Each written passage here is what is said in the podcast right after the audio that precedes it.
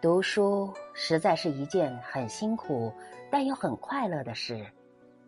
有人悬梁刺股，有人凿壁借光，但读书却是成本最低的投资。它不分贵贱，不看出身，不看天赋，只看你的努力、勤奋和付出。读书还是门槛最低的高贵。一个人也好，一个家庭也好，不能仅有物质上的丰富，精神上的丰富同样很重要。世界上任何书籍都不能带给你好运，但它们能让你悄悄成为你自己。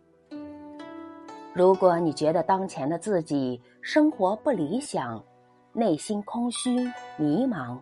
不够优秀，不如从读书开始改变自己。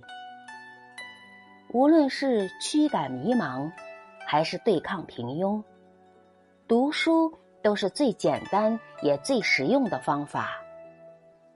给自己一点时间，静下心来读书，它会一点一滴的滋养你，改变你，将知识变成成长的动力。